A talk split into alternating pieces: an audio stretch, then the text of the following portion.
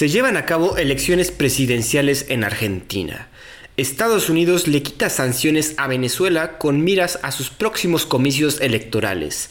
Suecia se encuentra a un paso de ingresar a la OTAN, mientras Francia envía armas a Armenia y un nuevo reporte comenta que el ejército gringo sufre de sobrepeso, esto es, perros de embajada.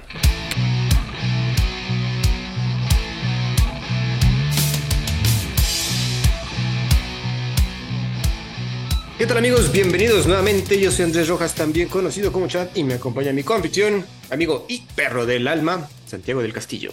¿Cómo estás esta tarde, Sandy? ¿Qué tal amigos? Podcast escuchas y demás. Aquí, emocionado por un, un nuevo episodio más de Perros de Embajada, su podcast de geopolítica de confianza. es correcto amigos, y es que vamos a entrar de lleno en el asunto porque ya lo habíamos comentado desde el episodio pasado, pues sucedieron las elecciones en Argentina, ¿no? Eh, Santi, si quieres, voy, tú pongo aquí unos cuatro datos, los doy y ya después te avientas tú tu análisis todo profundo, ¿no? pues, de modo. Fíjate que ganó el candidato peronista Sergio Massa, venció a su rival, el señor libertario Javier Milei, en la primera vuelta de las elecciones presidenciales de Argentina que se celebraron el domingo pasado.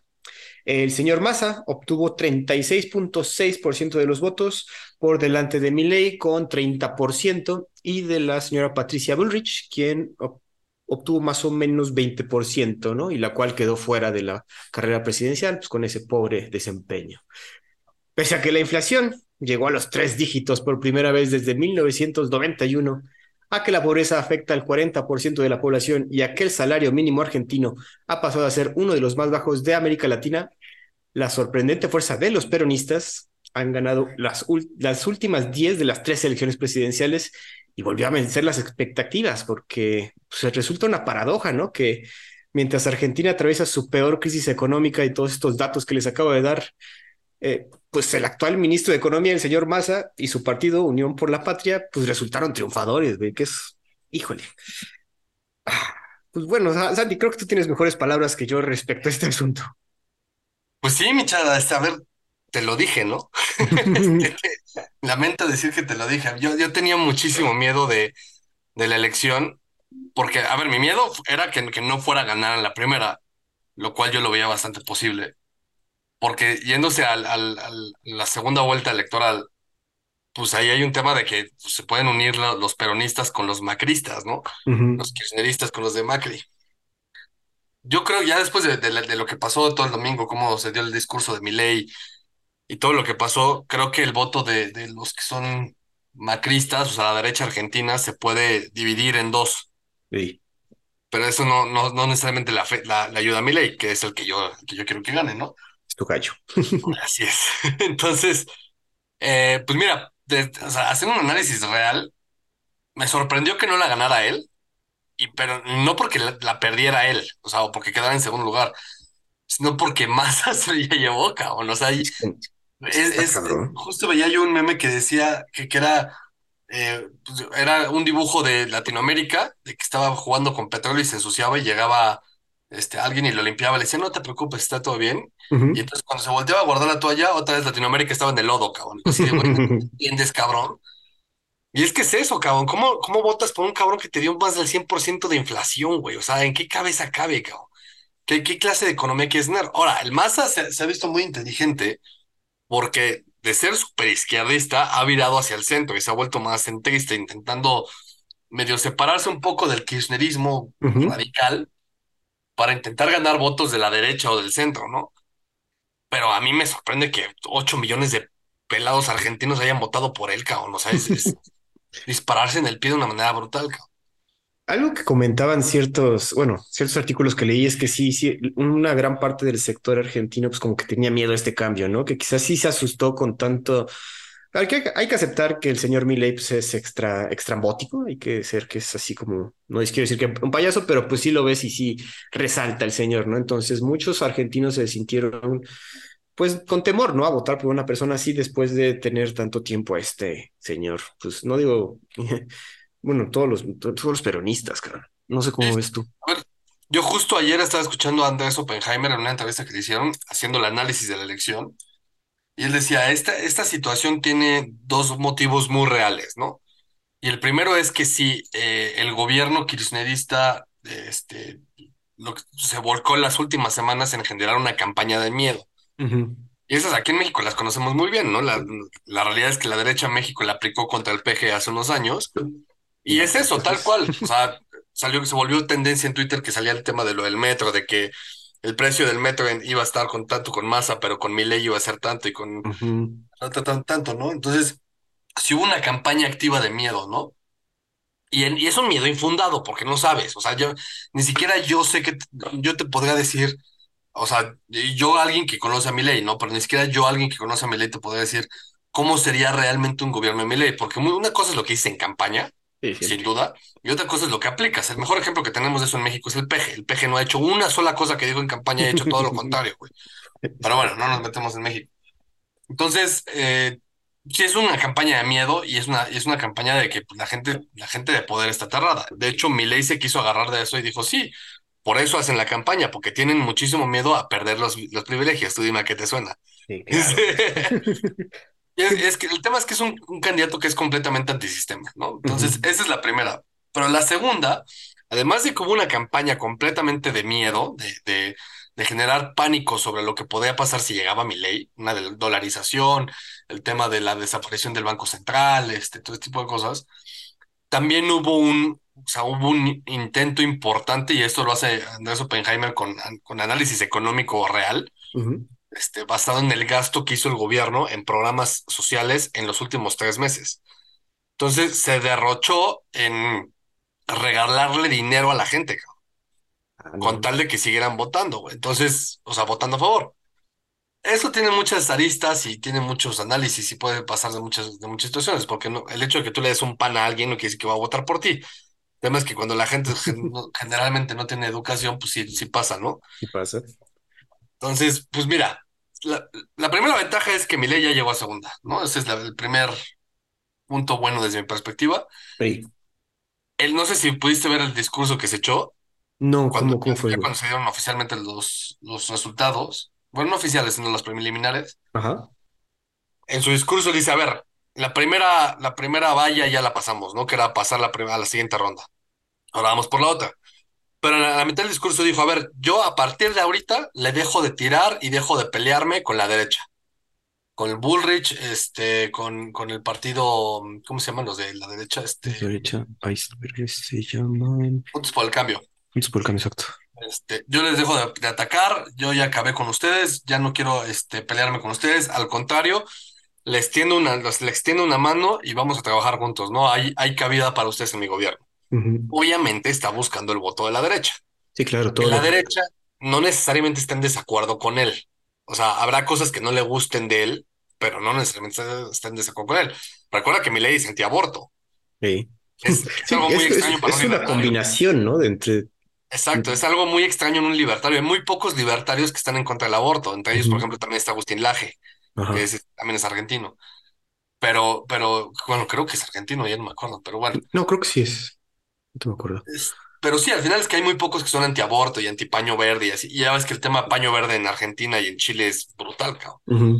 Entonces, eso sí la pega a la derecha, pero ciertas cosas económicas, como el tema del Banco Central, por más de derecha que seas, pues sí dices, güey, este, ¿qué clase de loco eres que quieres deshacerte de un Banco Central, no? Sí, Entonces, yo creo que la derecha, después de lo- todo lo que pasó y de la- de- del discurso de Milei y así, la derecha se puede fragmentar y puede ser el de, le tengo demasiado miedo a Milei, entonces voto por Massa, Ujú. y aunque sea dispararme en el pie, o, puta, o sea, no, no aguanto un, un, un, un- un periodo más con, con el kirchnerismo y hay que matarlos ahorita que podemos, y voto por Milei, ¿no? Entonces, pues, a ver, si quieres saber mi predicción, ver, gana. así ya de entrada. ¿No, no, no crees que, este, que esta división que tú comentas sí le ayude? O sea, todos los que estaban con Burrich sí pueda ganarse los Milei. O sea, sí podría, ¿no? Digo, Mira, es que, güey, no. O sea, está bien que les tengan el miedo al señor Milei, pero, güey, ¿qué tienen que perder, güey? Perdón, señor, amigos argentinos, pero después de esa, estos datos económicos, ¿qué más tienen que perder, viejos? Mira, ojalá y sí, güey. O sea, créeme que más emocionado soy yo, cabrón. De verdad, o sea, es de la única vez en mi vida que me, que me gustaría ser argentino eh, para votar. Nu- nunca, en ninguna otra circunstancia, bajo ningún otro consuelo, yo, yo me gustaría ser argentino, güey. Ujú. Pero, pero de verdad, o sea, a mí me emociona mucho mi ley, pero, pero la realidad es, y, y esto es mi muy personal punto de vista, Latinoamérica me ha decepcionado demasiadas veces y sé, o más bien, o sea, me ha demostrado demasiadas veces que les fascina pegarse solitos, cabrón. Y cuando menos te lo esperas, siempre te salen con un pinche chistecito de izquierda del socialistoide de la fruta, güey, que les fascina que les peguen y la cagan, cabrón. Entonces, yo honestamente, mi análisis es que gana Massa, ganan por muy poco, o sea, va a ser una elección súper cerrada, pero la gana Massa. Y el tema es justo lo que discutíamos antes de entrar a, a cabina, que, que el- en la elección parlamentaria, pues Juntos por el Cambio pierde muchísimo, la libertad avanza, a- crece muchísimo, pero la mayoría la sigue teniendo Unión por la Patria, que es los, los kirchneristas. Ah, correcto. Ahora, no tiene, no tiene carro completo, como le fue al PJK, ¿no? Ujú. Sí, Que, aquí está que muy dividido. no tiene mayoría absoluta, tiene mayoría relativa. Pero con un, con, con una alianza entre, entre Juntos por el Cambio y la Libertad Avanza, pues lo, lo, lo, lo quiebran a Massa, ¿no? Híjole, pues a ver qué pasa, güey. Bueno, la siguiente vuelta sería el próximo 19 de noviembre. Tengo entendido que ahorita ya el- las elecciones parlamentarias ya quedaron, ahorita solo serían entre Sí. ellos dos. La segunda vuelta solamente es presidencial. Entonces, pues a ver Pues ya nada más va Milei contra Massa y obviamente van en la mancuerna porque ellos, ellos proponen su candidato a la vicepresidencia, un poco como en Estados Unidos. Ok. Y bueno, y ahorita no pueden hacer campaña ya, sino ya más bien es, esperamos hasta el que sigue, o, o no sabemos. Es, es una, digamos que es una campaña suave, no, no es agresiva, no hay debates, no hay- no, o sea, sí, sí se vuelve un tema de que puedes aparecer en medios de comunicación y así, pero no, no tan activamente, pues. Ok, ok. Sí, sí, es que como que esas segundas vueltas siempre había tenido la duda si podían continuar en campaña o no. Pero bueno, ya, ya Es, queda es ahí. muy raro porque obviamente depende de cada país y México Ajá. no tenemos segunda vuelta, desafortunadamente. Este, si tuvieran, bueno, no. No, quién sabe. Sería, sería todo un desmadre. La verdad, yo no sé, yo no soy tan fan de la segunda vuelta, más bien así como vaya que quede, güey. No, yo sí, cabrón, te hubieras evitado el pedo de Calderón con el peje. Y no Es- tendríamos a los, a los pinches chairos ahí seis años en reforma jodiendo la existencia del ser humano. cabrón. Así Digo, la elección pasada que ganó el PG, pues ganó con más de 50, bueno, entonces ahí ni, ni qué hacer, cabrón, Ni pero, qué hacer. pero sí te evitas pedos. Yo creo que la segunda vuelta es algo que es neces súper, hiper necesario en México. O sea, urge. Vamos a ver. Que de hecho era promesa de campaña del PG, otra de las cosas que no Ah, cumplió. sí, también dijo. De hecho, una de las promesas de campaña del PG, que era la única que yo apoyaba, era el cambio de capital, güey, que iba a sacar a todas las secretarías de la Ciudad de México y huevos. Al contrario, la, lo centrificó más. Más. Pero bueno, amigos, vamos a ver qué pasa. Como les mencionamos, las elecciones, la segunda vuelta sucede el 19 de noviembre. Entonces, cuéntenos quién sería su gallo, si es Milei, si es Massa, si el secretario de Economía un poco más inepto del mundo, pero bueno. Vamos a pasar, Santi, a las actualizaciones de la guerra entre Israel y Hamas. Ay, Eh, pensé que ibas a decir la de Rusia y Ucrania. esa está ahorita en veremos porque andan ahí haciendo negocios cada quien y hay un chisme que vamos a ahorita a entrar en ese asunto. Pero bueno, antes de entrar a eso, la guerra de Israel y Hamas, eh, se anuncia que llegan los primeros camiones con ayuda humanitaria a Gaza tras la apertura en la frontera de Egipto. Se calcula que alrededor de 40 camiones con ayuda humanitaria llegaron a auxiliar a los civiles que están ahorita enclaustrados en Gaza. También surgió una noticia hoy que Hamas liberó a dos rehenes que ya se encuentran en Egipto. Creo que alcanzaste a ver a las viejitas que, a las abuelitas que salieron ahí de, de, de Hamas. Y luego, luego así las, bueno, los grandes medios comentando de que las abuelitas pasaron por todo un infierno, las señoras. Y uno de, pues sí, deberían haber pasado. Ya cuando lees el artículo, te comentan que hasta eso fueron muy respetuosos, güey, que fueron muy atentos y las señoras, pues, no se quejaron tanto, sino que nada más este anuncio del el infierno, pues sí, es, es, es, es para sensacional, es algo sensacionalista que se puso. Eh, ¿alcanzaste a ver algo de las abuelitas, Santi? Yeah. Este, pues no, es, es risa nerviosa. Eh, a ver, to- todo el tema de, lo de, de, de- de la ayuda humanitaria ta- te, habla de- desde, desde ciertos aristas distintas de, cómo lo está viendo Occidente, ¿no? Porque no, no sé también si te has dado cuenta que, que el, que el discurso occidental, principalmente Estados Unidos y la Unión Europea, sí ha sido mucho de eh, Palestina tiene reclamaciones eh, válidas, Ujú.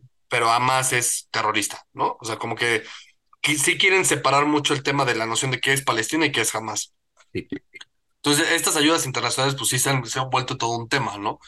Y obviamente hay muchísimos países que están como que atrapados en medio, estilo México, Ujú. que dicen, güey, yo estoy por acá, ¿no? De hecho, este, yo te iba a decir también de, de, de aquí, este, no sé si lo ibas a poner, pero ves que China también mandó unos buques a, este, hacia la región Sí, como re- respuesta a- a la- al movimiento que está haciendo Estados Unidos. Ajá. Digo, no, no lo puse, pero creo que lo íbamos, íbamos a comentarlo eventualmente, que igualmente tras ver el movimiento de buques y de destructores gringos, pues obviamente los chinos dijeron, oye, pues también queremos ir a la fiesta y ver qué onda, güey. Claro. Y, no, y el tema de la apertura con, con, con- de la frontera con Egipto eh, era un tema muy delicado porque ves que lo habíamos platicado varias veces, el tema de que Egipto está en una encrucijada brutal, porque le debe un buen de territorio a Israel Sí.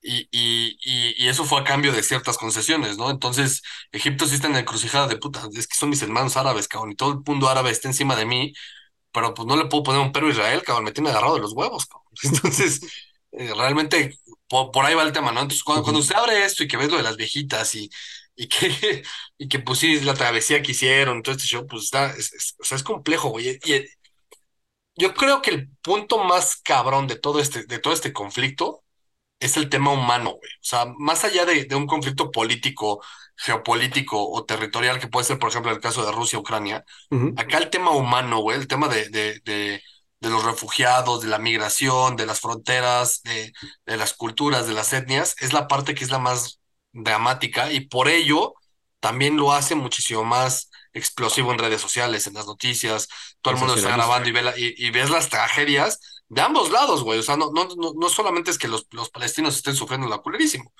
Ahorita, obviamente, los israelíes están súper protegidos y, y permitidos en los búnkers, ¿no? Pero, pero, la, y- pero la realidad es que los israelíes también pues, ves los videos de lo que hicieron los de Hamas y sí dices, madres, güey. O sea, ¿qué, Sí, qué- güey, estás con los pedo, no? pelos. Entonces, sí, o sea, a ver, a ver, metido por viaje me salen a mí historias acá de el abuelito que encerró a su hija con el nieto en el búnker para meterse a la sala y despistar a los, a los terroristas de Hamas y que al final sí lo... des- o sea, historias de esas, de héroes, entre comillas, del lado israelí, pues lo, lo lees, cabrón, y te sale a cada rato. Pero luego están las otras historias dramáticas de los de los palestinos que también dices, madres, cabrón, o sea, llevan mil niños, güey, Sí, mil menores de edad muertos, cabrón. Está, está cabrón. Está Entonces no es, cabrón. la realidad es que no es, no es tan sencillo, ¿no? O sea, es- es- sí es un conflicto que, que lleva, pues por eso lleva tantos años. Yo no le veo final. Nadie El final es o que se acaben los palestinos o que... Porque además, justo, ah, y esto lo quería comentar, güey, porque justo ayer yo estaba escuchando a alguien que, que hablaba al respecto, de hecho justamente era Oppenheimer, que hablaba de- de- respecto a ese conflicto. Decía, a ver, no nos olvidemos que hace seis meses Israel estaba al borde de una guerra civil. Claro, güey. Netanyahu estaba a punto de, de desaparecer, cabrón. O sea, ya de, de destacarlo de la política y, y con ello a, la- a la- a los extremistas este, de, de derecha ortodoxa israelita. Entonces, cuando ves todo esto y que, y, y que además pues, se supone que sí tuvieron, o sea, que, que sí tuvieron a- a- anuncios y que sí les, a- les avisaron y que todo este show, pues este sí te hace pensar que es el pretexto perfecto, ¿no? Porque además, justo hacía el análisis, a ver, donde pasó el primer ataque, que fue lo del concierto, lo, de, lo del rave este que había, pues si tú vas a Palestina, güey, o sea, bueno, si tú ibas a Palestina antes, tú te das cuenta que siempre había patrullas y que siempre había convoys militares y que siempre estaba, o sea, que, que realmente Gaza era una prisión, güey, o sea, no es como que cualquier cosa puede salir, ¿no? Entonces, atacan el rave este y que no había, o sea, que se tardaron hasta ocho horas en responder, cabrón. Acá, Cuando ¿no? la ciudad israelí, ciudad, ciudad, no, no asentamiento, sino ciudad, ciudad, está a menos de una hora de la frontera con Gaza. Y que en esa ciudad hay, una, hay un garrison eh, Ujú. militar, cabrón. Entonces, ¿por qué te tardas ocho horas en responder, güey? ¿Qué fue lo que pasó, no? Entonces, la, la teoría conspirativa sí se vuelve muchísimo más que Pues real, güey. la realidad, güey, de que este güey vio la oportunidad perfecta para unificar a todo el pueblo y que tenga poderes fácticos eh, de emergencia este cabrón y que se vuelva Palpatine, güey. O sea, es, de es guerra. la movida del emperador en Star Wars, cabrón, tal cual, güey. O sea, es, es el, el disparo desde adentro, güey, para jodernos. cabrón.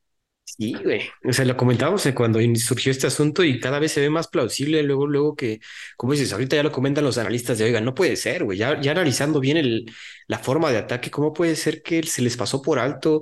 Es la franja más observada de, toda, de todo el mundo, sí, güey, y no se dieron cuenta, güey, tardaron todavía en responder, como dices, ocho horas tras ver que sus, o sea, porque obviamente, pues todos estos jóvenes en raves tenían celulares, empezaron a transmitir todo el asunto y no se dieron cuenta, güey.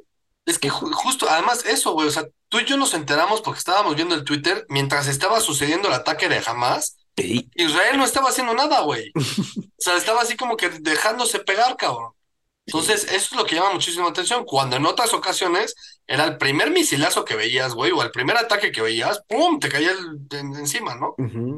Digo, Y ahora- lo que dicen de los güeyes que caen en parapente, pues ahí tuvo Sí, que, sí, tuvieron que saltar de un avión, güey. ¿A poco no, no, no, no viste el avión con un radar, güey? Sí, sí, el Iron Dome, cabrón, qué chingado. O sea, por más que estuviera jodido, güey, pues, güey, tal vez no tienes misiles, pero sí balas, ¿no? Este, Sí, güey. o sea, ya- sí, sí se vuelve un tema mucho de discusión.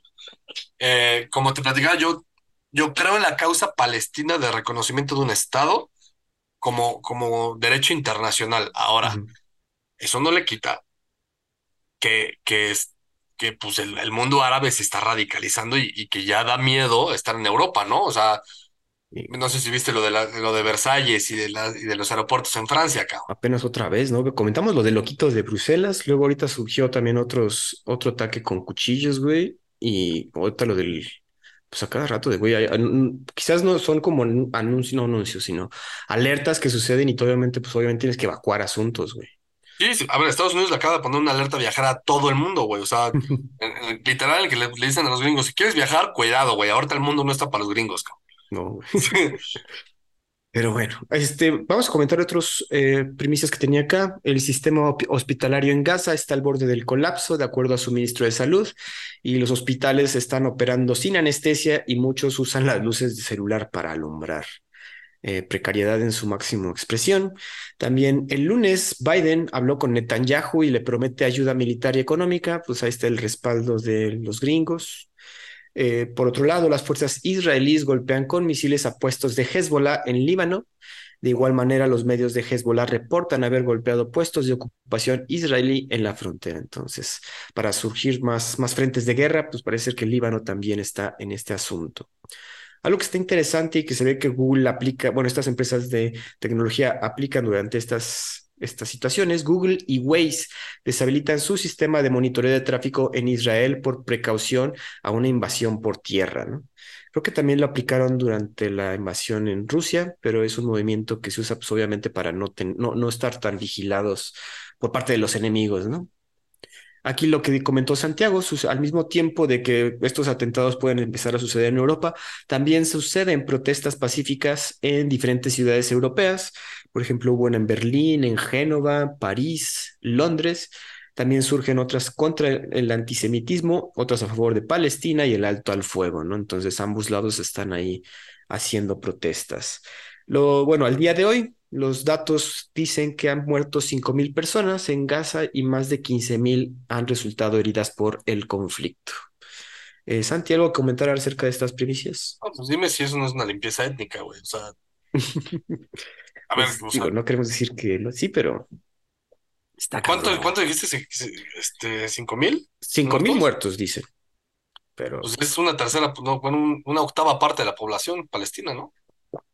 no, pero 5.000 personas, ¿no? ¿Cuántos son Sí, son cuatro millones, ¿no? En Gaza. Sí, pero no, son... dos millones. Pero 5.000 no son la cuarta parte, güey. Perdón, me, me fue con la finta de los ceros. Sí, no, no, cinco mil. No, pero sí, aún sí. así, esos son datos como que ahorita están recabados, pero güey, no es como que la información esté fluyendo de manera completa y los hospitales no tienen, si no tienen luz, no tienen ni cómo reportar, güey. O sea, también piensa eso, de no tienen cómo estar. No, y además ya, ya tiraron tres hospitales y así, ¿no? O sea, también, y, y además uno de ellos fue en Israel, o sea, también ya ah, jamás ya destruyó un hospital en Israel y así, o sea, se están dando con todo, güey. Ha sido la madriza más grande que se ha vivido en un conflicto, yo creo, porque aquí se están dando entre los dos, güey, no es como cuando Estados Unidos se metió a Afganistán, que es pues, contra los rebeldes ahí, que quién sabe cómo se pelean, ¿no? O con, con Irak o así.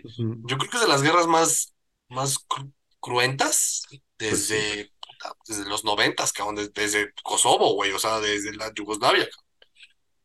Híjole, y aquí sí como, Inclusive más que Rusia, Ucrania, güey, estos sí se están dando con tocho, güey. o sea, y es que en Rusia y Ucrania todavía tenían para dónde correr, güey, pero aquí la, la verdad los civiles no tienen para dónde, viejo.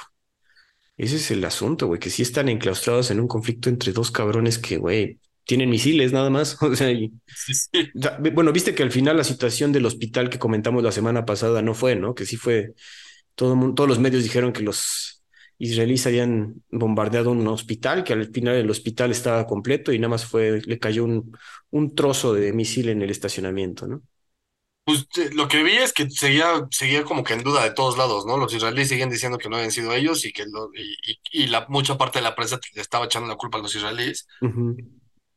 Pero, pero había como que una prueba ahí de un video, pero pues como que tampoco se, se veía muy claro y No, también cualquier pinche mamada, o sea, a, a- a ese nivel de conflicto, güey, ya, ya no sabes de qué bala es de quién, ¿sabes? O sea, es... Es que sí, güey.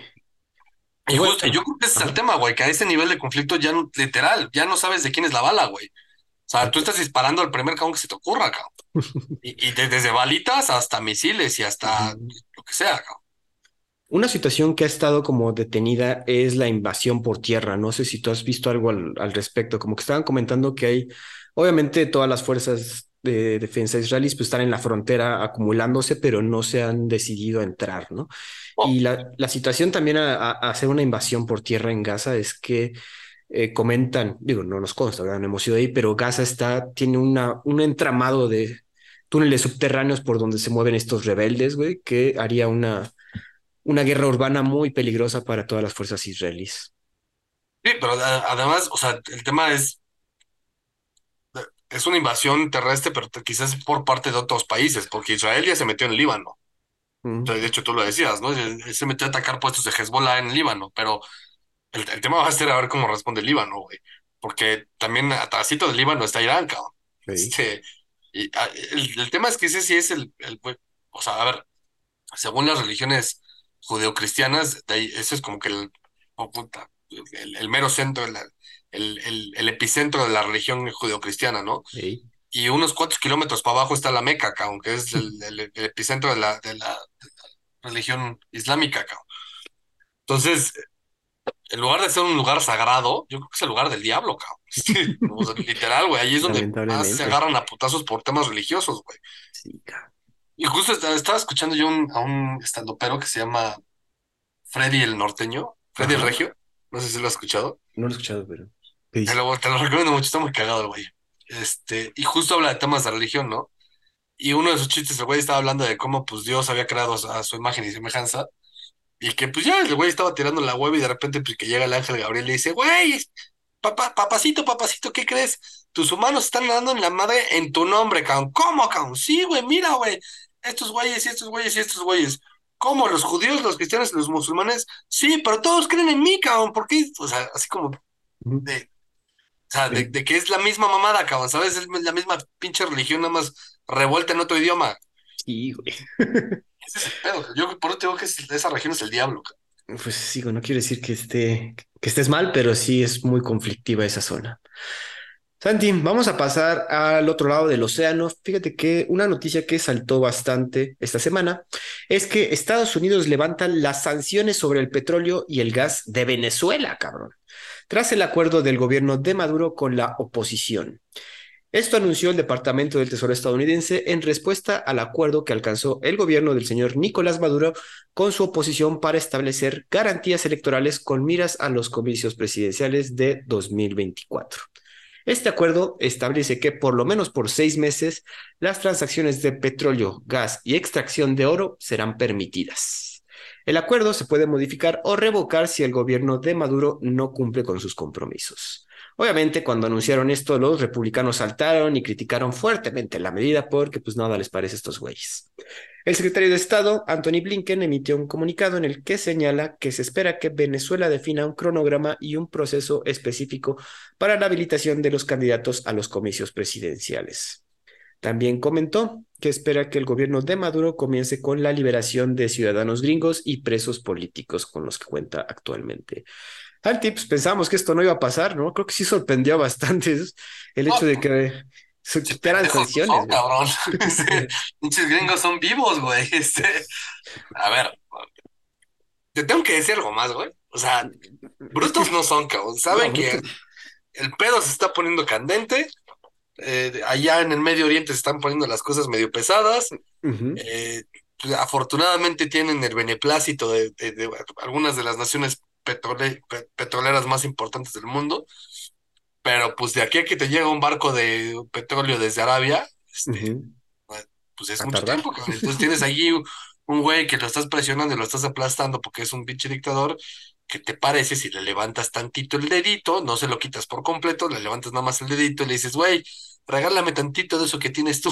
Este, Y es más, le dices regálame, si dices te lo pago y ese güey, no mames, claro que sí, güey, te lo voy a es- vender fácil. Además, güey. sobre todo porque se ven en elecciones, güey. Entonces, ahorita lo que más le conviene a Venezuela justamente es crecer poquito para bajar la inflación, que la gente tenga lana, y eso es a base de sus, de sus petrodólares, cabrón. Esos petrodólares. A ver, pendejos no son, cabrón.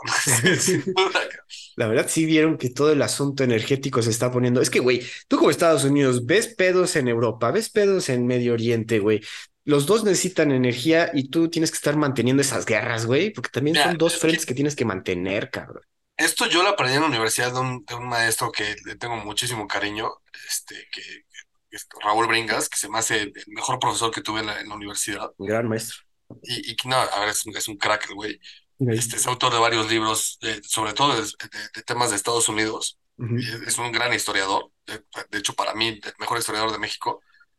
Y cuando nos daba clase, el el güey decía, a ver, es que los gringos de verdad no son pendejos. O sea, por más que se les está acabando la hegemonía o que China esté levantando y así, los gringos son, son, este, son pillos, güey. Te, te, te- te encuentran cómo sacarte un as bajo la manga de donde menos te lo esperes. Y una cosa es eso, güey, el tema del petróleo. Que todo el mundo dice, güey, pero pues Estados Unidos es país productor de petróleo. ¿no? Pero, Y por eso tiene Hawái y por eso se va a Alaska, que tiene un puta madral de petróleo, este, y todo, todo el show, ¿no? Que le compró a Alaska, se la compró a Rusia por tres pepinos, cabrón, y de repente, ay, ¿qué crees? Encontramos petróleo, güey, pito, güey, ya, ya sabían que ahí estaba. sí. El tema justo, que lo que nos platicaba en, en clase era eso, o sea, lo que hace Estados Unidos es que le compra petróleo a todo el mundo y lo que él produce lo guarda. Ujú. Porque si llega un punto en el que se, se da, y, y eso empezó desde la Guerra Fría, en el que se vuelve un tema de guerra all out war, todos contra todos y a ver quién sobrevive, güey, mu- mutual assault destruction, MAD, pues los que van a seguir teniendo petróleo van a ser los gringos. De hecho, el, el cálculo que él hacía en ese entonces, en el lejano 2008, Ujú. era que, según sus calculaciones, y aproximado, y más o menos de lo que tengo de memoria, decía que si, que si se, se volvía un tema nuclear, de invierno nuclear, y que todo el mundo se acababa y así, que ya nadie podía hacer negocio con nadie. Estados Unidos solo, con, así con fronteras completamente cerradas, 100% hermético, podía vivir hasta 100 años. A la madre, ¿en serio tan cabrón? Cosa que ningún otro país sobrevive más de 20 años. Entonces, o sea, y digo, igual me equivoco en el número, la realidad es que mi memoria me falla y no tengo mi Ujú. cuaderno aquí de cuando lo apunté, pero sí era una desproporción de 3 a 1 lo que podía aguantar Estados Unidos solo contra lo que podía aguantar cualquier otro país del mundo. Seguro sí, güey. Obviamente, como dices, nada, pendejos, y se han ido haciendo de estas, estas fuertes territorios petroleros. Obviamente les falta, y aquí están agarrando poco a poco Venezuela, el, pues el productor petrolero más grande del mundo, y dijeron de, güey, pues tantito te vamos a quitar, como dices, el dedo de la llaga para que pues nos vendas tantito petróleo porque queremos pues, te- Sí, tener justo, una ruta, güey. el tema es eso, a ver, el, el papel moneda, el billete, pues en algún punto puede perder su valor y valer queso, ¿no? Y ya eso no importa, pero tengo petróleo, cabrón. Entonces, o sea, mejor, mejor guardo, eh, ahora sí que ahorro mi petróleo, lo tengo ahí estancado y guardado, güey, Sí, güey. y le compro petróleo a todo el mundo, güey, que se lleven mis dólares y la chingada, pero pues yo tengo petróleo, güey, tengo petróleo de todos lados. Exacto, güey, digo. Eh, la verdad es algo, yo creo que bueno para Venezuela después de estar tan oprimidos tanto y el hecho de que ya tengan unos comicios, que güey, también es por eso, güey, que tiene que presentar un proceso y un cronograma de, güey, ¿hace cuánto que no haces unas elecciones libres, güey? Como tarea, güey. Hazme un ensayo de cómo las vas a hacer, güey, porque... Pues es que, mira, justo el tema es ese, que de hecho, creo que ahorita vamos a hablar de eso, güey. El tema es que se ven las elecciones de Venezuela y, y es un show. Yo, yo, tú, tú estás, bueno, yo creo, y te criticaría a ti, chat. Ajá. Yo, cuando dices que esto es algo bueno para Venezuela, güey, yo estaría muy escéptico, cabrón, porque esto es como cuando te dan un pan y te dicen, güey, esto, no sé si has visto el meme de que está un güey en una cárcel y enfrente de él está un pedazo de pan y, y la llave para salir de la cárcel, ¿no? Y el güey que está en la cárcel agarra el pan. Este, pues es eso, güey, le están dando a tole con el dedo, cabrón, este, este, para, para que haya un crecimiento normal, Maduro vuelva a ganar y entonces te sigas encerrado en tu pinche socialismo de izquierda latinoamericana de la fruta, güey. Ah, Entonces, bueno, o sea, que si quieres pasamos de una vez a la que sigue porque sí tiene que ver esto. porque María Corina Machado ha sido elegida por parte de la oposición de Venezuela para desafiar a Maduro. Y esta señora ya vamos a comentar que tiene una inhabilitación. El domingo pasado, Machado ganó unas las primarias de la oposición por una ventaja del 93%, o sea, ya la escogieron, va a ser ella, ¿no? Y por primera vez se convirtió en la líder del movimiento que se opone al chavismo. Estas primarias contaron con el voto de decenas de miles de venezolanos radicados en el extranjero que por muchos años fueron excluidos del proceso electoral. Las elecciones se realizaron sin el apoyo estatal, entre censuras en los medios locales de comunicación y en medio de un obstáculo logístico, técnico y presupuestal. Te digo, pues, güey, tiene años que no saben hacer elecciones, güey, pues obviamente no, no se acuerdan. La señora María Corina Machado Parisca tiene 56 años, tres hijos, es la mayor de cuatro hermanas de una familia presidida por un prestigioso empresario del sector metalúrgico, cuyas empresas obviamente fueron nacionalizadas por el señor Chávez. Su madre es también una reconocida psicóloga y tenista. Se ha acercado igualmente al Partido Republicano Gringo y sus propuestas son de abrir el país a inversiones extranjeras, buscar deuda en, en, bancos de desarrollo y la explotación privada de las reservas petroleras, exactamente. A pesar de su trayectoria política, que lleva más de una década, su candidatura tiene un poderoso obstáculo. La candidata está inhabilitada de ejercer cargos públicos por diferentes cargos que ella rechaza. Obviamente la han tachado de corrupta y conspiración contra el presidente. Santi, entonces esto es una, digo, esto, como bien dices, es un problema mayúsculo, el hecho de que tu principal oposición, pues se supone que no podría correr por las elecciones. A ver, ahí partimos porque es la definición perfecta de dictadura, güey. Es una dictadura porque no dejas tener a la oposición, güey. Además, el, el, el argumento que ella pone, que ella expone, es que no está impedida de, estar en elecciones porque nadie le ha notificado formalmente nada. O sea, que nunca ha habido alguien que le diga, güey, te usa un papel o un documento que diga, güey, estás vetada, ¿no?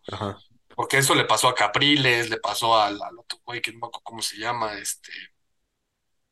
¿El Guaidó? ¿Cuál? ¿Guaidó? No, Guaidó ese, estaba elegido, güey, ya o sea, ese ya, tenía cargo de representación. Pero no, Capriles este, era como el principal líder de oposición en las últimas elecciones. Y había otro güey que ya no me acuerdo cómo se llama, pero eran como que los principales de, de, la oposición. Capriles sigue siendo como el líder moral de la oposición, pero también el, el problema más grande que tiene Venezuela, y que eso es lo que me da miedo a mí en México, es que cuando llegó Chávez, pues todo el mundo estaba volcado sobre él, así como aquí en México y la oposición hizo pura pendejada tras pendejada tras pendejada, como ah. la están haciendo aquí en México. Leopoldo López era el otro cabrón. Leopoldo López, ajá. Y eh, pues pasaron así muchos años y, y, no fue hasta que se murió Chávez, que era como que el momento perfecto para, para agruparse y decir, güey, neta, no importa cuál sea tu pinche ideología política o el chiste sacar a estos cabrones, y no, güey, ahí van de necios, a hacer sus desmadres, güey. Y entonces se vuelve una, una oposición completamente desunida, güey. Entonces, cuando, cuando se muere Chávez y que llega Maduro, este, pues, se van a las elecciones y Maduro gana por casi nada, güey, pero gana por casi nada porque la oposición estaba dividida. Entonces, eso le pasó con Leopoldo Chávez, con Capriles, etcétera, ¿no? Después vuelve a haber elecciones y ya Maduro la gana, pero de calle, porque ahí es cuando le, ponen, o sea, a, Leopoldo López lo metan a la cárcel, a la esposa también, este, a Capriles lo vetan, etcétera. Entonces se vuelve un desmadre porque pues ya es dictadura al 100%, ¿no? Sí. Y ahorita, pues, obviamente Maduro las, se las está oliendo porque está viendo que sí, en las primarias que, hubo en Venezuela, pues sí, gana esta, esta, esta Marina, María. Entonces, pues ya se las huele, entonces dice, uy, sí, estás vetada. ¿Quién sabe si realmente va a estar vetada? De hecho, se supone que habían invitado a la Unión Europea para que fuera como mediador de las elecciones, como observador de las elecciones. Y cuando, cuando la Unión Europea supuso al veto a esta Corina, a María Corina, eh, entonces Maduro dijo, no, pues entonces ya no están invitados en la fruta, ¿no? Entonces otra vez va a ser como una elección de Estado, güey. Yo no creo que Maduro suelte la presidencia. El tema es justo ese, güey. Yo no creo que vayan a dejar a María Machado. Y entonces a la que ponga la oposición, güey, pues pierde punch. claro. Porque ahorita, güey, literal, o sea, no, no me crean a mí, véanlo en Google. Eh, meten la Wikipedia, elecciones Venezuela, y el tema es que de oposición hay como siete partidos, güey.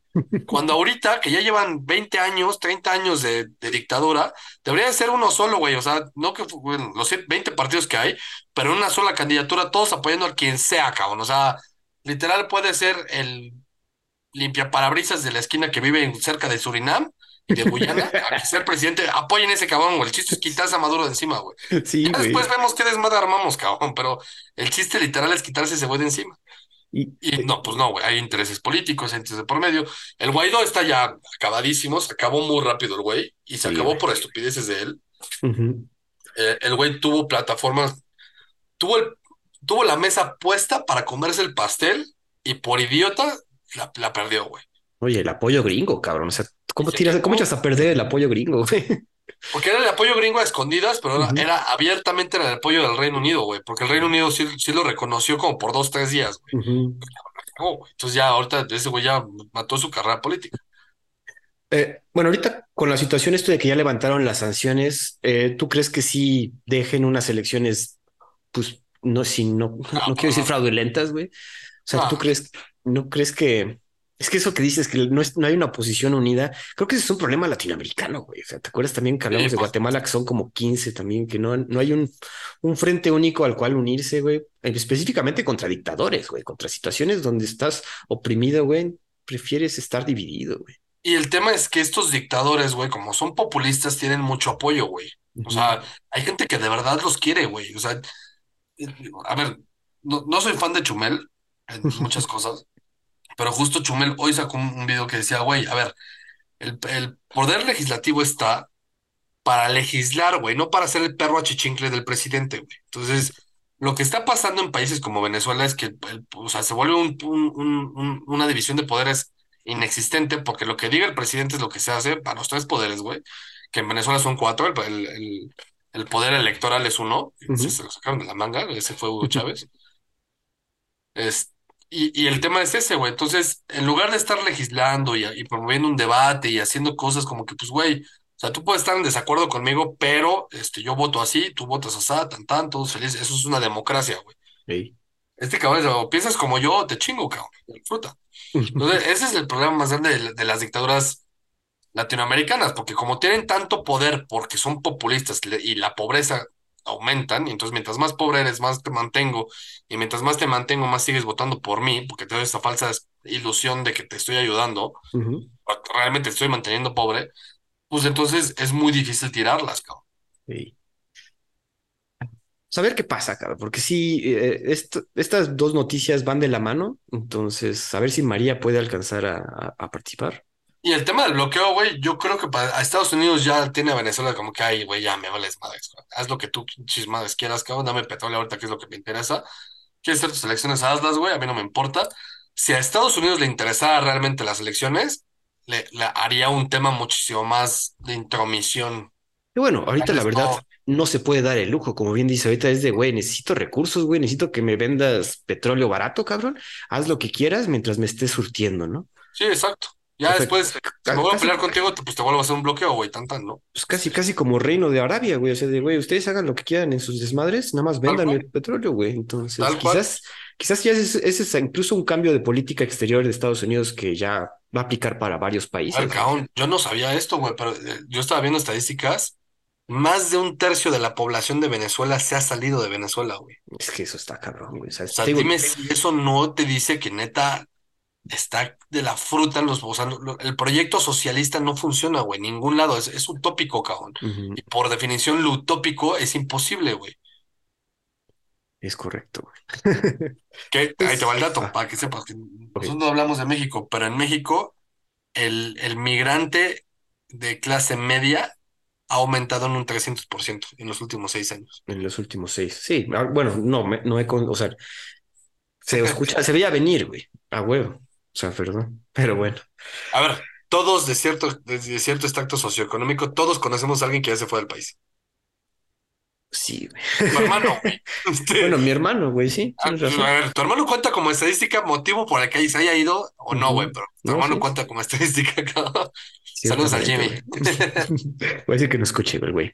Y que nos mande noticias de Tailandia, güey, que también hay Ándale, desmadres. sí, nunca hemos hablado de Tailandia, creo. Eh, pasamos a la siguiente noticia y esta es como rápida pero interesante, Santi. Nuevo reporte indica que el 70% de los miembros del ejército gringo tienen sobrepeso. Ya me siento mejor. El reporte realizado por la American Security Project comenta que más de dos tercios de los miembros activos del ejército se encuentran en rangos de obesidad o sobrepeso. Estos números se duplicaron en una década. Básicamente, hace una década estaba en 10% y ahora es 21% donde se consideran gorditos. Al mismo tiempo, más de la mitad de los jóvenes gringos califican como obesos, el principal obstáculo para los prospectos, para prospectos de recluta. Para el reporte se, se usaron los cálculos de BMI, Body Mass Index, que algunos calificaron como desactualizados y que se debe tomar en cuenta otros parámetros. Pero aún así, o sea, el, el, BMI, según yo, sí es, si, si alguien es nutriólogo, pues todavía lo puede utilizar, todavía se utiliza. Y esto es un poquito preocupante, ¿no? Digo, para, tu, para el ejército más cabrón del mundo, que tu ejército no esté fit. Sí, a ver, eh, entiendo a los que, a los que califican de desactualizados el, el BMI, el, el BMI, perdón, porque también toma en cuenta que hay gringos que son unas pinches, unos monstruotes. O sea, por ejemplo, si tú me dices el Shaquille O'Neal, güey, este, está con sobrepeso, sí, güey, pero ese cabrón, de todas maneras, aunque sea militar, güey, le tienes pavor, cabrón. El güey se te deja ir encima, güey, y corres, güey. Y aún así te alcanza el hijo de puta, cabrón. Entonces, por eso te puedo decir que, bueno, para estándares gringos podría estar desactualizado porque, pues, sí hay, hay mastodontes que son una, o sea, que son un puto tractor, cabrón. Este. pero ya viendo, ya viéndonos un poco más estrictos, pues sí, o sea, eso, eso va de la mano de algo que, que, es bien interesante. No sé si justo el Kennedy, el que está siendo precandidato de los demócratas, no sé si lo viste. Robert F. Kennedy. ¿sí? retuiteó en algún punto un video de cómo eran los, entre, los, o sea, las clases de educación física en los 60 en la época de Kennedy. Ah, no, no, ¿Cuáles eran los estándares? Y justo lo, el güey lo puso porque pasó el video de cómo era el estándar en, en los 60 en Estados Unidos para la clase de educación física, comparándolo con lo que, con lo que se tiene hoy, en lo que hoy como ya todo el mundo se ofende por todo, güey, respetar todas las mamadas de todo el mundo y así, güey, y ya no le puedes joder a un niño que no, que no quiera hacer, este, en inglés, en, en Irlanda le llaman PE class, Ajá, physical education class, Ajá. como ya no puedes obligar a hacer los push-ups, entonces, pues, entonces bajaron los límites y establecieron todo el sindicato educativo y las escuelas y todo este show, bajaron los niveles al, al mínimo, güey, y entonces ya tienes un, este es el resultado, cabrón. En los 60, güey, te voy a dar datos que están este, pues, extrapolados a lo que me acuerdo, ¿no? Pero más uh -huh. o menos era un tema de, tenía que ser creo que 25 push-ups, 30, este, 30 abdominales uh -huh. y creo que eran 20 sentadillas, ¿no? Y ese era como el límite para estar dentro de, del, del, rango correcto de la clase, ¿no? Y, la clase se enfocaba a que llegaras a ese punto. Uh -huh. Entonces veías el video de los güeyes en los 60 pinches güeyes acá, casi casi militares corriendo por las barras y haciendo la clase de pi bien fresa, güey. Y ahora ves las clases de pi, güey, ya es, haz una lagartija, hijo de puta. Haz una abdominal, güey. O sea, pues bueno, ese es tu límite, cabrón, güey. Qué bueno que, que, te, que, te, que te aceptes tu cuerpo como eres, güey. Medalla por esfuerzo. Aquí Entonces, bueno, este... Ajá, bueno, termínate. Yeah, entonces justo yo creo que eso, o sea, lo que estamos viendo ahorita es eso, güey, que como todo el mundo se puede ofender y ya te tienes que aceptar a ti mismo como alguien este, que está bien y ya tienes a las modelos asquerosamente gordas en Victoria's Secret en un pinche este espectacular espectacular gigante en Nueva York que dice beautiful, que perdónenme, pero eso es todo menos beautiful. este, pues obviamente el, el, impacto, eso tiene un impacto en la sociedad, güey, y, y Estados Unidos lleva 30 años siendo el segundo país más obeso del mundo después de México, güey. Bien. O, o no las pelean, güey, ¿sabes? Un año somos nosotros, dos años un año. Aquí también, o sea, yo estoy de acuerdo con lo que comentas de esta situación de dejar de, de, obligar, no obligar, sino de güey, mejorar la educación física. También la situación de que todos los alimentos procesados que tienen estos, los gringos desde los 70 para acá, y pues la educación física tendría que haberse adecuado para estos estándares de güey. Pues si vemos que esta comida, que, que obviamente el niño no tiene la comida, porque estamos también hablando de obesidad infantil. Eh, si el niño pues, no tiene esa, si tiene esta comida ultra procesada, hay que compensarlo con ejercicio, güey. Es algo que se tiene que motivar todavía más, güey. O sea, más que en los 60 porque estás como que batallando contra lo mismo, el mismo alimento que estás comiendo, güey. Oye, a ver, y, y, te lo digo yo, que yo me puedo autodeclamar, autodeclarar y, y considerarme el, el, fan número uno de Taco Bell, el, el mexicano fan número uno de Taco Bell en el mundo, güey. Yo amo Taco Bell, cabrón, pero obviamente entiendo, güey, que por cada cinco tacos de, de Taco Bell que me eche, cada chimichanga que me chute, güey, pues mínimo unas 50 sentadillas, cabrón, porque si no, Obviamente por eso peso lo que peso, cabrón. Eh, Eso es normal, cabrón. Obviamente, pues, todo tiene consecuencias, todo en exceso es malo, güey. Y a estos güeyes, a los gringos, les mama el exceso, cabrón. En todos los sentidos. Entonces, y obviamente cuando tú como Estado no tienes esa, esa capacidad de ponerle un límite a lo woke y que te, y te vuelves, porque no es, no es libertino, güey, es de libertinaje, cabrón. O sea, llegas a un punto en el que lo woke te orilla al libertinaje. Entonces, pues ahí, es, ahí es- eso es lo peligroso. Eso es lo peligroso de la libertad, güey. de- incluso muchos libertarios te lo dicen, güey. El problema más grande de lo, de los libertarios es que su, su contraparte es el libertinaje, güey. Y el libertinaje es el peor de todos, güey. O sea, peor que el socialismo y que el comunismo y que todo lo que quieras que yo te pueda decir que estoy en contra de, el libertinaje es lo peor, Sí, es Porque ahí no respetas la libertad del otro, güey. Es correcto. Y bueno, y más en esta edad que, en un, porque ahorita como dices, nosotros ya no estamos en edad de ser reclutas, güey, pero pues sí, gente de 17, 18, 18 años que podría ser candidato a recluta o, o- o obtener un puesto en el ejército, pues ahorita sí también tiene a todos los reclutadores que de Estados Unidos, pues con los de, güey, ya no tenemos gente que quiera, que, deja, deja tú que quiera, güey, que califique para poder ser parte del ejército, Sí, sí, sí, sí. Y eso te, te va en detrimento de, de la capacidad y de la efectividad militar que tengas, güey. O sea, obviamente los Marines son otro tema porque te escogen para ser Marine y, te, y, y tienen un, un güey. entrenamiento especial.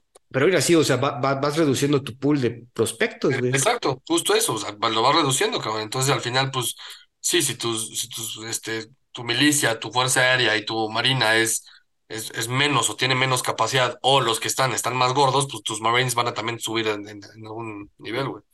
Oye, bueno, no sé si tú te estarás enterado, güey. Ahorita me surgió la duda. ¿Qué, qué tan ha mejorado la paga de los militares en Estados Unidos en años recientes? ¿Tú no, no, no has escuchado algo?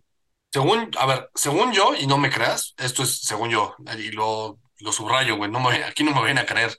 Según yo, su- sus aumentos han sido a nivel inflacionario, o sea, como ha subido la inflación, ha subido su aumento salarial, pero lo que tengo noción, y, y es noción, eh, igual no me crean mucho, es que los beneficios han aumentado. En pro de Mm, todo este tema de los, de los, este, de los, ¿De las guerras, ah, conflictos? ajá, no, pero de los que regresan, ¿cómo se llaman? Los Los veteranos. los veteranos, que, que siempre ha habido mucho lobbying a favor de los veteranos y todo el tema de, de, de salud mental y todo este show, eh, los beneficios que han tenido cuando entras al, al, al, militar, la rama militar en Estados Unidos han mejorado. A ver, hoy en día muchos lo ven como una oportunidad porque no solamente es un tema de que te pagan la educación, güey. O sea, tú entras al, al- al- a los militares y cuando regresas de tu tour, si regresas, te pagan la universidad. Entonces te dan un degree. Y eso es un, eso es un- una parte importantísima, pero ya no solamente es eso, güey, ya también te, te dan la nacionalidad. Ah, exacto. O sea, tú puedes estar peleando, puede haber güeyes que estén en el ejército gringo peleando y que en ese momento todavía no sean gringos, güey. O sea, todavía no tengan la nacionalidad. Ya tienen sus papeles militares y sí, cuando regresan les dan los papeles, cabrón. Entonces, hay mucho que sí, hay mucha gente que lo busca de esa manera. Yo creo que es una manera correcta de buscar una nacionalidad, güey. ¿Sabes? O sí, sea, sí, me voy a romper la madre por tu país, cabrón, mínimo dame tus papeles, cabrón. O sea, mínimo. no jodas, ¿no? Interesante, Entonces, digo, es- eso, es- eso no lo había pensado. Digo, hasta ahorita me surgió la duda si ha ido mejorando. Y es que ahorita ya te conviertes veterano tras un tour, ¿no? O sea, ya sí. creo que el mínimo son tres tours, creo. No sé, ahí neta no me creas mucho. Yo, a ver, me, me fascina la política estadounidense, para la parte militar estadounidense. Me Sí, gusta en términos de estrategia, pero no en términos de, de- de su historia y cómo se maneja, güey. Y no, administrativo, ¿no? Bueno, ahí tenemos tarea, pero bueno. Santi, vámonos al otro lado del mundo porque esta también surgió de repente. Creo que tú vas a estar feliz. China investiga fiscalmente a la empresa que fabrica, que fabrica los iPhones, Foxconn. Autoridades fiscales de China lanzaron múltiples investigaciones contra la compañía después de que su fundador billonario anunciara su candidatura a las elecciones presidenciales en Taiwán, empezando desde ahí.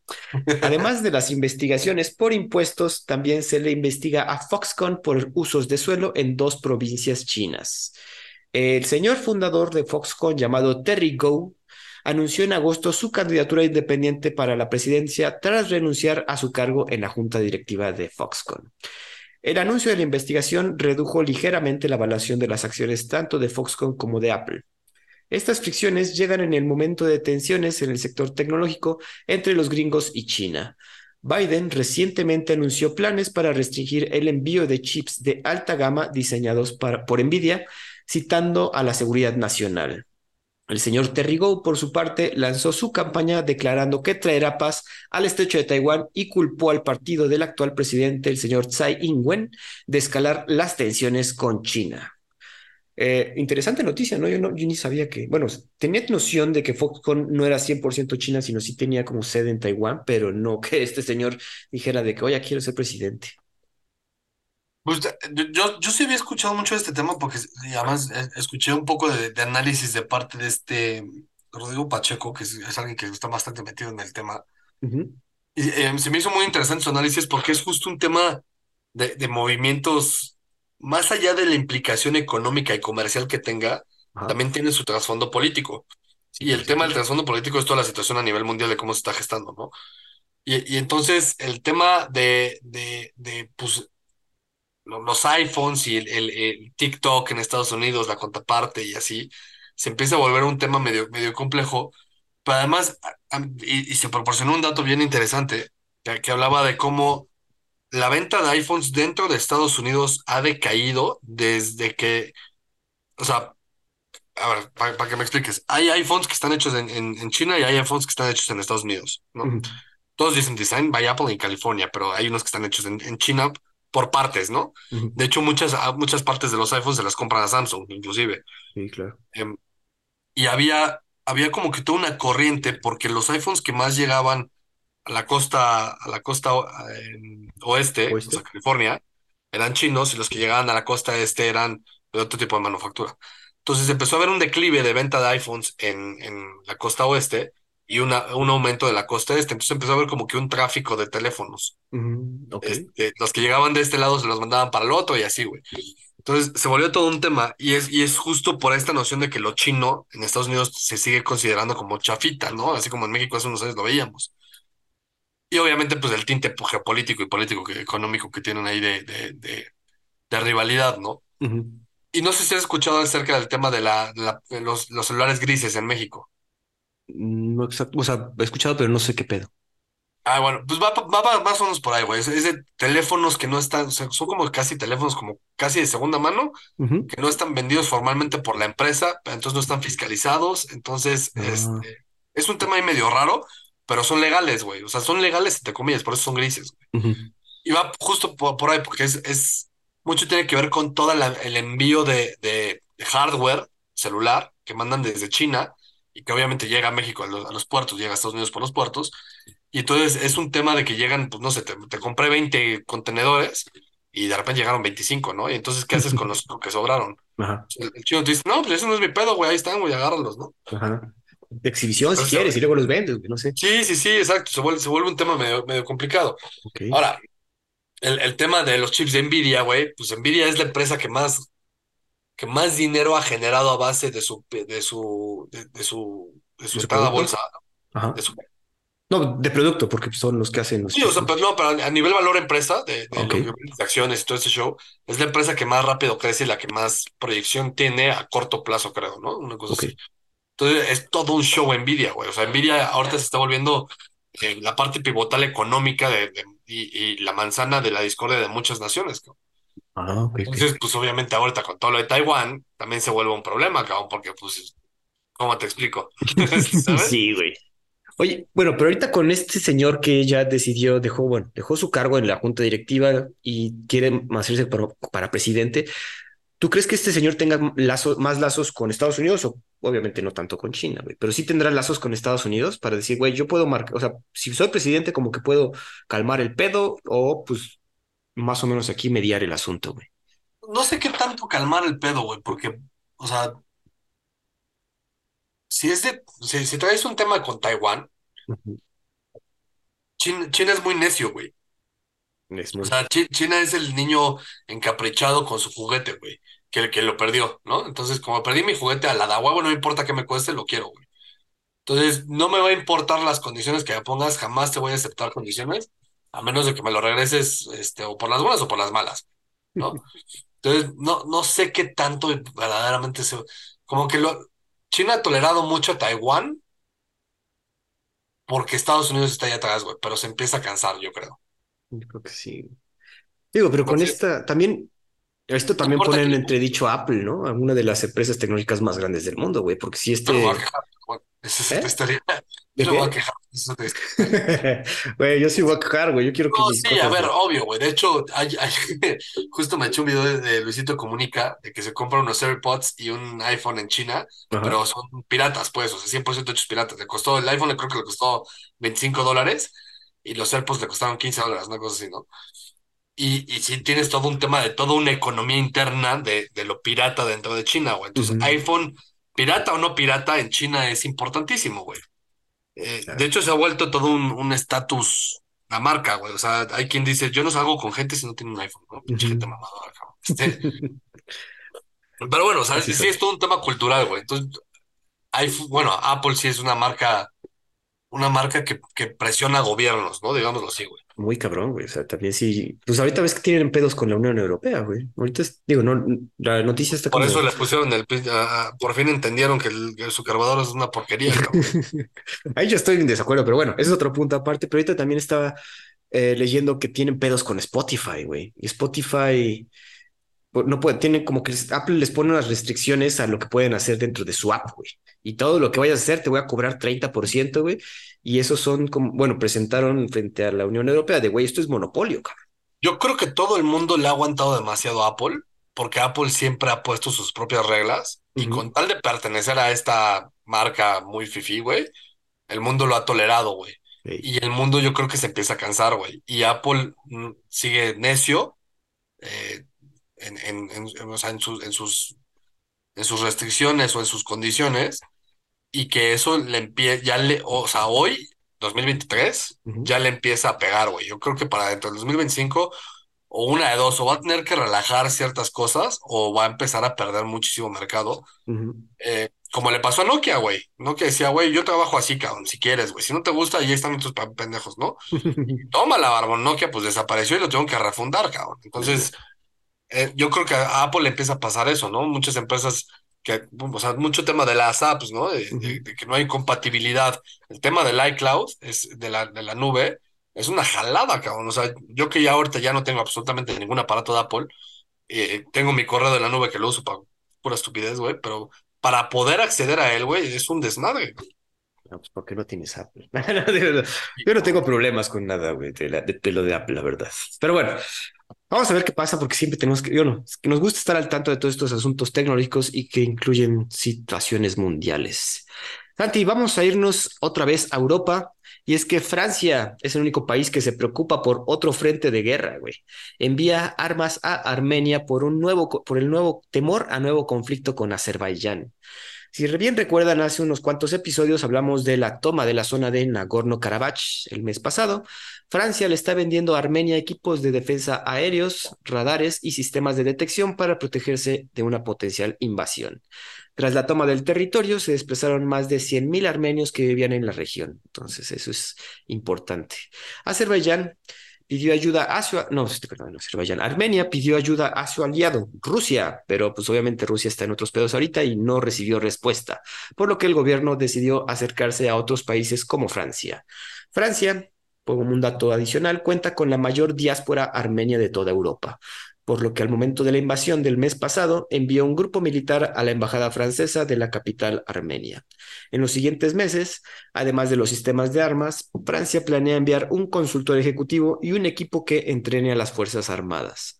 Otros países que tienen intereses en este conflicto incluyen a Irán y Turquía, obviamente. Igualmente, con esta amenaza, el presupuesto de Armenia básicamente se duplicó. En 2022 era de 800 millones y para 2024 el nuevo presupuesto se estableció en 1.5 mil millones, además de buscar contratos de armas con otros países como la India, que ahorita puede cambiar de... en qué quedó? Ya, no cambiaron de nombre, ¿verdad?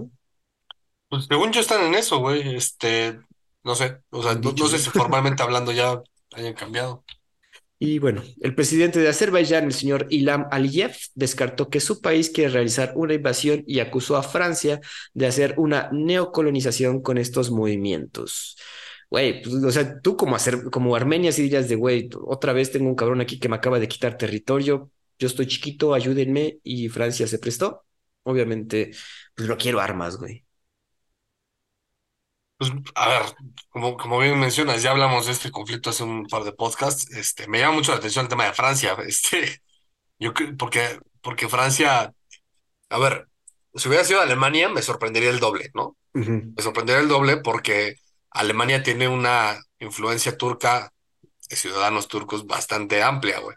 Sí. Y Francia yo creo que le, le- le hace segunda, güey. Francia sí tiene también, digo, no tanto, Francia principalmente se, se llena de africanos, pero también tiene mucho turco. Ujú. Eh, yo creo que esto puede ser visto como un, como un, un statement de, güey, no, no, no, no no me gustan los turcos, ¿no? No, bueno, ¿turcos tú dices o armenios? No, turcos, porque no, el tema es que Turquía es como el principal al lado de Azer- Azerbaiyán. Ah, ok, ok. Si le doy armas a Armenia es como que no me gustan los turcos, güey. O sea, Ok, todo mi argumento lo estoy haciendo alrededor de que está Turquía ahí metido en medio, güey. sí. Y, y pues por el otro lado está Rusia, pero Rusia pues, se mete con Ucrania y está demasiado ocupado y ahorita platicamos de lo que está pasando, güey. Eh, entonces, pues bueno, a ver, Azerbaiyán pues, na- es una nación musulmana, volvemos al tema religioso, ¿no? Es una nación musulmana, Armenia es una religión cristiana, es un- una nación cristiana, eh, y, y el tema pues obviamente es, Armenia es más occidental, Es que también es eso, güey. Sí, sí. Yo cierto, hay cierto empuje más hacia de güey, sálganse porque quiero como que A ver, poca gente sabe, y anti-occidente, sobre todo poca gente que le sepa la música sabe esto, pero un grupo que es, además, en Estados Unidos hay muchísima diáspora armenia. Ujú. A ver, ¿sí- ¿Tú sabes de quién estoy hablando? No, no, ¿quién? Hay un grupo que fue muy famoso durante los 2000, cuando estábamos en prepa tú y yo probablemente, de, que es famosísimo, que son gringos, pero son 100% armenios. O sea, bueno, no- y si no 100%, a- dos de ellos sí nacieron en Armenia y se fueron a vivir a Estados Unidos, y los demás quizás son de, de ascendencia armenia y, y, pero ya gringos, ¿no? Sí, ¿No? ¿No te suena? No, no, ¿quién, güey? System of a Down. No mames, eso. Ah, ese es armenio, güey. No mames, sí es cierto, güey. Ok, sí me acabas de volar la cabeza. Digo, ya, ya ahorita viéndolo al güey, pues sí dices, güey, sí, sí es armenio. Sí, claro, güey. Y el tema es que son súper occidentales porque se supone, güey, que la parte, o sea, ¿de dónde vienen los arios? Aparte, ah, ok. Bueno, los De, de- bueno, caucásicos. los caucásicos de, Ah, pues de- del Cáucaso. ¿Y dónde está el Cáucaso?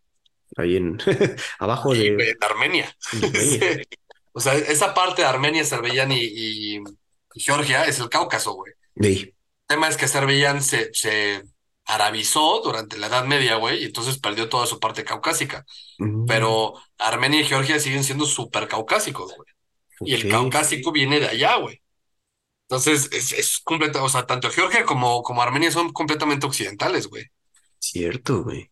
Pues sí, están empujando todo, todo lo occidental y quitándoles terreno, güey, porque eh, desplazar a más de cien mil personas se dice fácil, güey, pero no los que se mames. murieron en Israel, bueno, en Palestina. En Palestina, güey.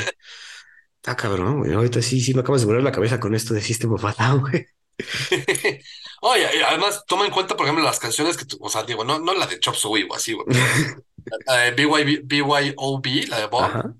e- ese es un tema completamente bélico, güey, que habla del, del tema de la política estadounidense sobre las guerras, etcétera.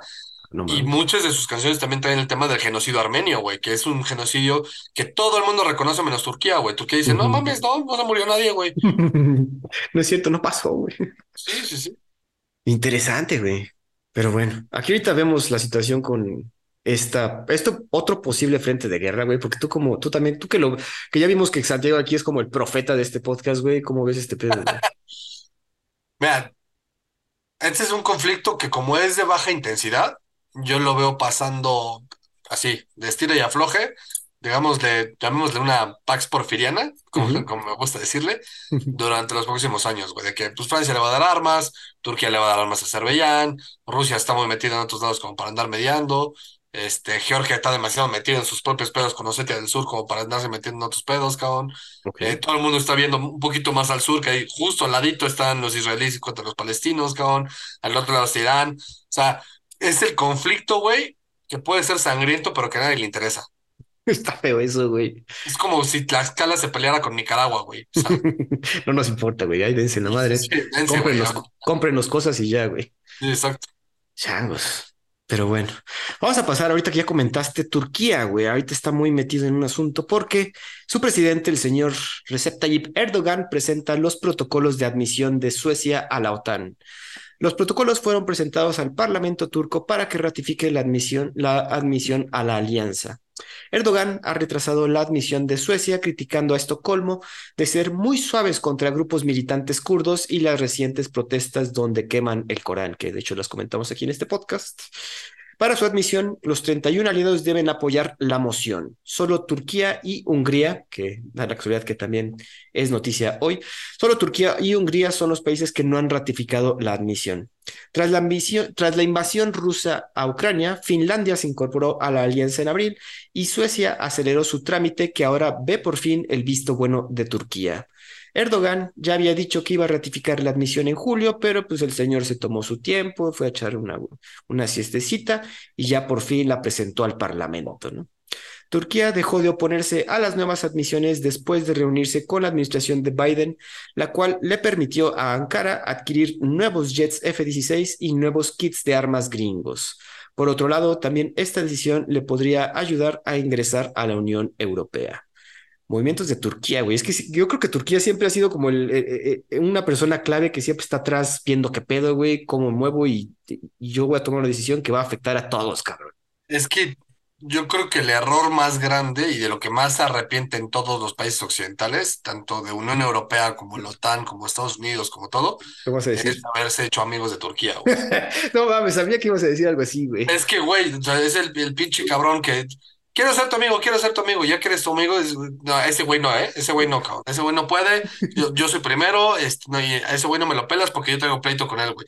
Siempre es un pedo Turquía para la OTAN y para la Unión Europea, güey, es un desmadre.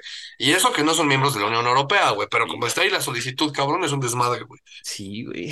Y, el pedo es justo ese, güey, que Turquía pues en, la época de Ataturk, pues era muy eurocentrista, güey. Sí, sí estaba muy enfocada pues sí, güey, el progreso está en, en, Occidente, entonces vamos a enfocarnos a Occidente. Y de hecho, por eso eh, eh, Ataturk pues, cambia el, el, el, idioma y lo vuelve el turco, como tal, y, y, le pone pues, la tipografía, bueno, el, alfabeto latino, ¿no? Y lo latinifica, al, al, lo que antes era el otomano lo, lo vuelve turco y lo, y lo latiniza, ¿no?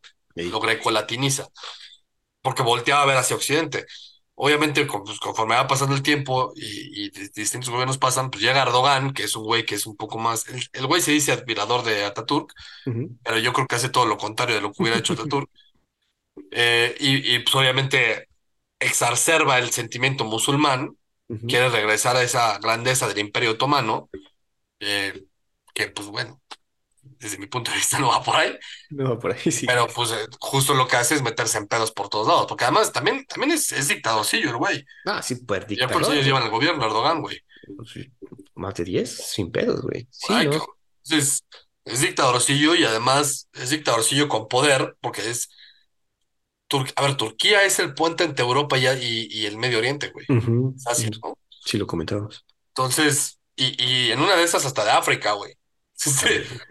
Es que el pedo con Chipre, el pedo con Israel, el pedo con Irán, el pedo del Cáucaso, el pedo con Ucrania, todo eso, güey, es un pinche globo que está englobando completamente a Turquía, güey. Y digo, quieras o no, y eh, pues bueno, les tocó esa lotería de, de, de geografía, güey, pero pues les ha beneficiado, porque como bien dices, güey, no, no, ni modo, tenemos que hacernos amigos de ese cabrón y de varios movimientos dentro de nuestras organizaciones y nuestros países dependen de este güey, cabrón. A ver, te voy a decir algo que también te va a volar la cabeza, güey. ¿Qué? Turquía es el país em, heredero de toda la tradición del Imperio Romano. Ah, cabrón. Ok. O sea, lo que sigue vivo del Imperio Romano, la evolución del Imperio Romano, termina en Turquía. Termina en Turquía. ¿Te acuerdas que el Imperio Romano, recordemos nuestras clases de historia de sexta de primaria, el Imperio Romano pues tiene su máximo apogeo y empieza a tener una decadencia y entonces eh, uno de los emperadores, que no me acuerdo cuál fue, divide el imperio en dos y se los da a sus dos hijos, uno con capital en Roma y otro con capital en Bizancio. Ah. Bizancio hoy se llama Istambul. Istambul, cabrón. no mames. pues sí, digo, y tiene sentido, güey, porque sí por ahí pasa todo, cabrón como bien dices, está en medio de todo y tiene que, todos tienen que lidiar con él. Así es. Es un pedo, güey. Pues mira, ahorita por lo menos ya. es muy buena. Ah, de hecho, yo creo que es mi, película favorita de Ridley Scott. Y es la que peor le ha ido de las películas de Ridley Scott. ¿Cuál, cuál? Porque La versión de cines salió muy, muy recortada porque salió de dos horas y salió muy, muy recortada, entonces se brinca muchas partes. Pero en la versión extendida, la del Director Scott, que la tengo yo aquí en Blu-ray, Ah, la de Kingdom of este, Heaven. ajá, Kingdom of Heaven, Cruzada, dura como cuatro horas, güey. Pero es buenísima la película, cabrón. O sea, te explica perfecto, inclusive el conflicto que, que está pasando ahorita de Palestina y de Israel. No Y mames. está muy cabrona. Y justo de las primeras escenas es cuando le dicen a Valiant, eh, dice, vete todo derecho, por donde hablan italiano. Y cuando dejan de hablar italiano, súbete un barco.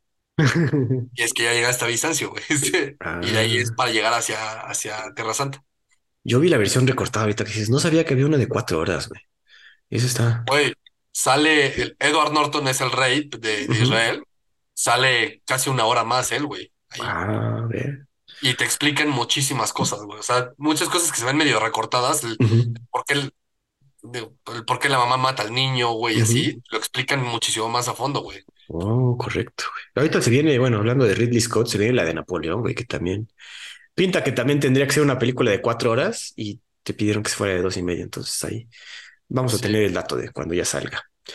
Santi, última noticia y tiene que ver con este país que comentamos que no quiere que entre Suecia a la OTAN, Hungría.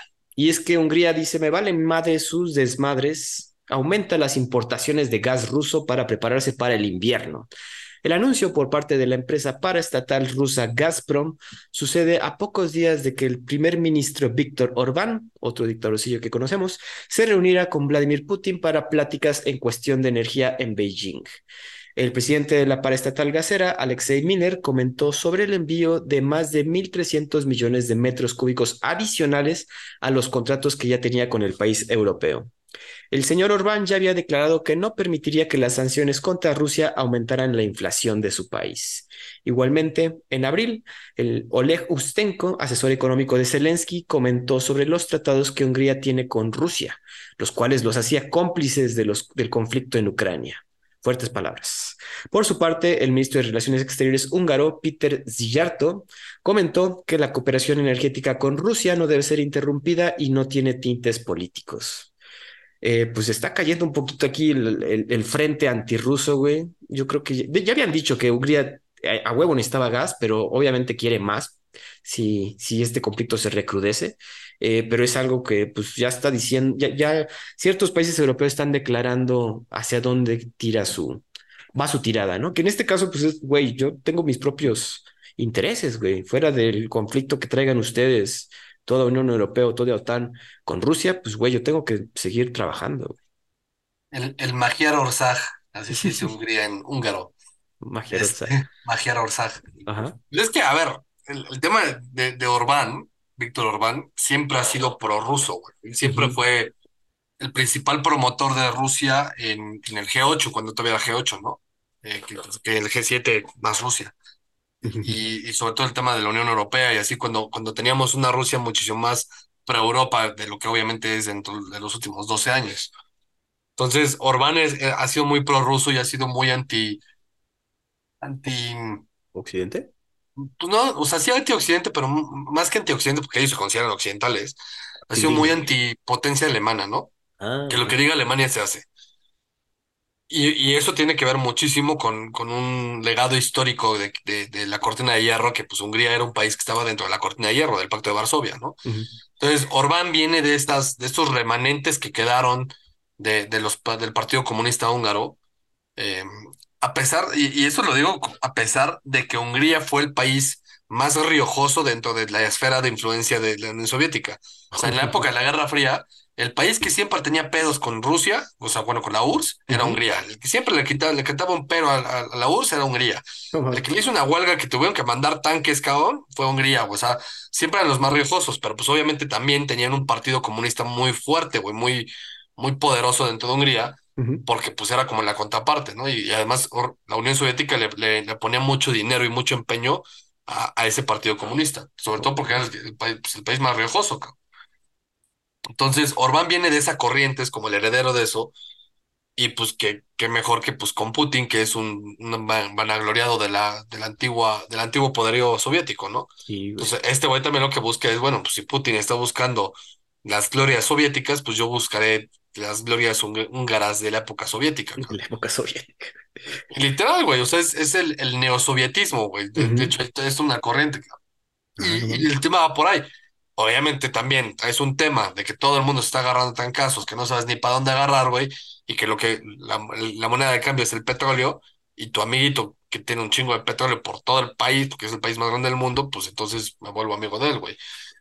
Eh, el, el, tema, el, el tema es que la, la oposición en Hungría ha sido pues, como latina, cabrón. O sea, se, se ha peleado entre la oposición y han dejado a Orbán hacer lo que, lo que quiera a nivel, a nivel dic- dictador. Y que sí, güey. O sea, Orbán, no hay quien le ponga un, un pero ahorita sí se ha vuelto un dictador, güey. De hecho, está muy cagado porque yo justo ahora en, en, en verano fui para allá, no sé si te acuerdas. Sí, me dijiste. Y justo donde estaba la embajada gringa, en, no, donde estaba la embajada soviética antes de Orbán eh, que ahora se volvió la embajada rusa, enfrente de la embajada rusa pusieron una estatua de George Bush, papá, No mames. Y ahora que llegó. Orbán, justo enfrente de la embajada americana pusieron una, una estatua de Boris Yeltsin. Güey, hasta parece Entonces, chiste, güey. pues los, los, los, los húngaros son como chingaquedito, güey, ¿sabes? Así de, ay, a ver, vamos a tentar las aguas, a ver hasta dónde alcanzas, cabrón. No Este, va. Y dicho y hecho, así le están aplicando de, güey, ¿hasta dónde alcanzo salirme con la mía y, y seguir con la vida normal a pesar de todos los desmadres que generan alrededor, güey? sí, sí, sí. Ahora, lo interesante va a ser el chisme que traigo, cabrón, este, de- Sí. de- el- que es un chisme secreto a voces, ¿no? Que, que, que, a ver, no, no lo puedo ni confirmar ni decir porque ya no- nos ha pasado muchas veces que leemos chismes de. Twitter, por ejemplo, este, sobre, sobre el tema de algún político y termina siendo completamente descabellado, ¿no? Pero está el chisme de que a Putin le dio un paro, un cardíacazo, cabrón, y Sí, que se supone que no está en, en en todas sus condiciones, ¿no? No sé si lo viste. Y lo vimos, güey. Bueno, luego, luego nos lo mandamos de, güey, de, parece ser, bueno, un tuit de, güey, parece ser que le dio un infarto a Putin y está ahorita en estado, pues, delicado, güey, por eso, pero o- no ha habido, porque obviamente son rumores que surgen a la- en la red, pero luego, luego cuando son rumores, pues, 100% falsos, luego, luego salen a verificarlos en la RT o algún Sí, sí, comunicado sí. ruso y ahorita no ha salido nada, güey. No, ahorita no salió nada, pero te voy a decir qué es lo que me da desconfianza, güey. Que el güey, o sea, la cuenta que más promoción le está dando esa noticia es una cuenta ucraniana, de bueno, noticias ucraniana. Entonces, o sea, ya lo vi yo en varios medios a nivel internacional, así de se rumora que a Putin le dio un paro cardíaco, un ajá, cardiacazo, pero, pero lo, lo, lo- ponen así como rumor, ¿no? Es- o sea, se rumora, hay ciertos reportes, bla, bla, bla. Pero la cuenta que más está alimentando todo esto es, es una cuenta ucraniana, y entonces eso sí me hace ya así como, de, ah, no sé qué tanto hacerle caso, güey. Ahora, se ha, se ha hablado muchísimo de que Putin estaba enfermo, ¿te acuerdas que hablamos de que tenía, igual ya estaba terminal y que por eso se le había botado la canica y ahorita es cuando conquista el mundo y la chingada, ¿no? A mí, yo creo que ya empieza, ya, ya me empezó a sonar que va por ahí, que no necesariamente es que le haya dado un cardíaco, sino que es, vamos a generar chismes en torno a la figura de Putin, porque es una figura, pues muy eh, mística, ¿no? De hecho, hasta hace unos años, ahí te va otra historia de Putin, hasta hace unos años era imposible encontrar en internet una foto de la hija de Putin. Así es, sí me- bueno, tenía la idea. ¿Y ahora? Y, y creo que ya, como ya es mayor de edad, ya ella ya le dijo a su papá, güey, chinga tu madre, y, este, ya déjame en paz, ¿no? Quiero una cuenta de Instagram. Ajá, y, y se fue a vivir a Alemania, entonces ya se, ya, ya hay fotos, pero así, cuando, puta, no sé, en los 2010, era Ujú. imposible encontrar una foto de la hija de Putin. Sí, de hecho sí. No, no la ubico, güey. O sea, supongo que sí ya debe existir, pero no, no, no De hay. hecho, se divorció hace no mucho, güey, se divorció hace ocho años, tal vez. Ok.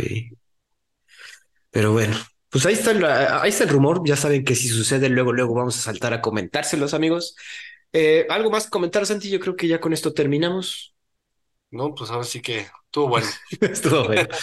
Pues amigos, eso sería todo por esta semana. Nos escuchamos la siguiente con todas las noticias geopolíticas que nos interesan aquí en Los Perros de Embajada. Hasta luego.